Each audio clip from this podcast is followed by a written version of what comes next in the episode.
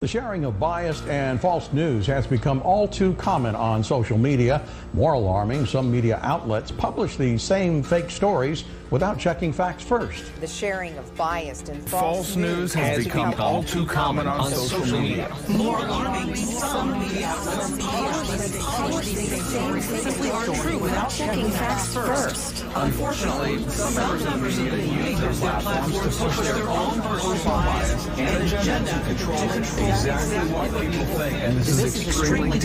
This is extremely dangerous to our democracy.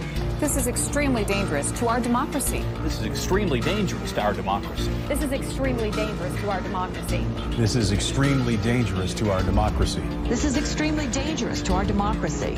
This is extremely dangerous to our democracy. This is extremely dangerous to our democracy. This is extremely dangerous to our democracy. This is extremely dangerous to our democracy. This is extremely dangerous to our democracy. This is extremely dangerous to our democracy. This is extremely dangerous to our democracy.